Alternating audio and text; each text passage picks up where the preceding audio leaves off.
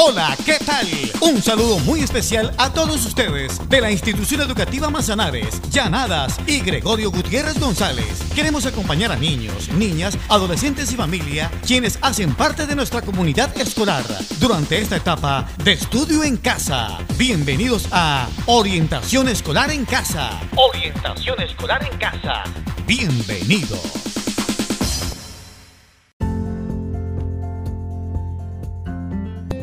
El día de hoy compartiremos con ustedes una cápsula informativa de gran utilidad para todos.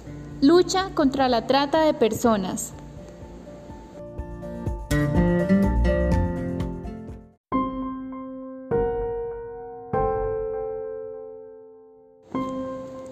El pasado 30 de julio se conmemoró el Día Mundial contra la Trata de Personas. Sin embargo, esta situación es algo de lo que debemos estar muy alertas. Según el portal web eltiempo.com, la trata de personas es un delito que consiste en captar, trasladar y retener a una persona mediante la fuerza o la amenaza para explotarla durante largos periodos de tiempo. Es la forma de esclavitud moderna que está siendo impulsada aún más por la pandemia.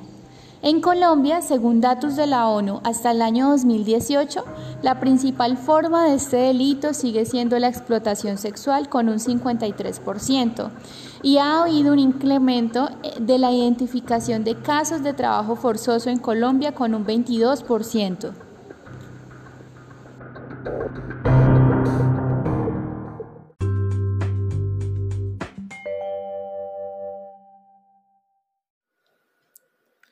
A nivel del contexto regional, Jairo Antonio Toro Bedoya, presidente de la Fundación Jonathan de Manizales, que trabaja en la prevención de la trata de personas, dijo en Caracol Radio que en el caso de Caldas, los municipios donde más casos sobre trata de personas se registran son La Dorada, Marulanda, Salamina, Pácora, Aguadas y Anserma. Además, aclara que la trata de personas no es algo que se refiera exclusivamente a la explotación sexual, sino también a lo laboral, pues hay personas que son esclavizadas trabajando jornadas muy largas y en condiciones lamentables, por unos sueldos muy precarios y su respectiva afiliación a seguridad social. Pone como ejemplo que en algunos municipios se han encontrado a mujeres jóvenes trabajando por 200 mil pesos cada mes, con un horario que va desde las 6 de la mañana hasta las 10 de la noche. Dice, además, que lo peor es cuando las víctimas se atreven a denunciar estos hechos, pues generalmente se hace una conciliación laboral, pero no se aborda el caso como un delito, que es lo que realmente representa.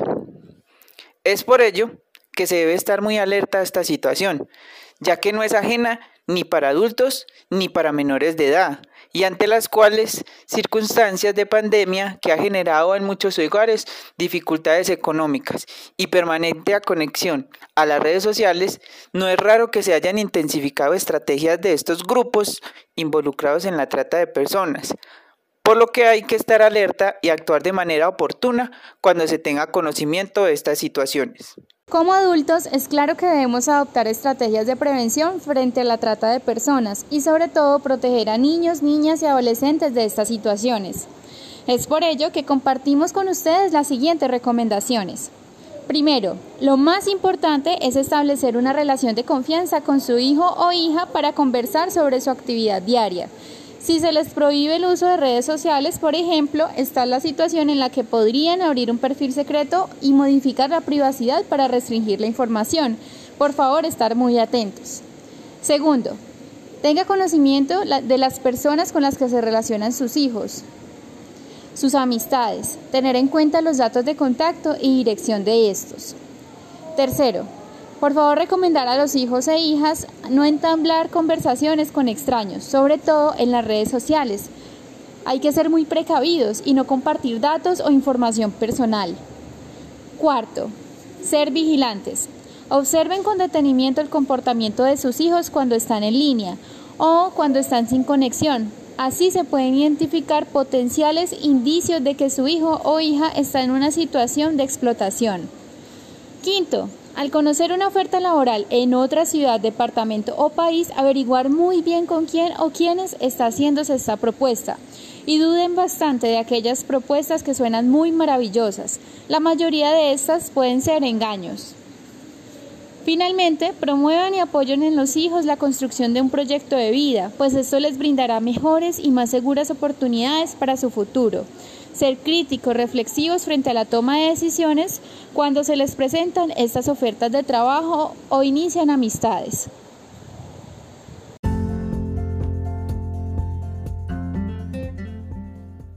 Y en el recomendado del día, te compartimos la información que nos brinda la Fiscalía y su campaña numeral Eso es cuento, donde recuerdan que la trata de personas es una violación a los derechos humanos y reiteran que si estás en una situación de trata de personas o conoces algún caso, puedes denunciar llamando desde tu celular a la línea 122 o comunicarte a la línea fija nacional gratuita 01 8000 52 2020.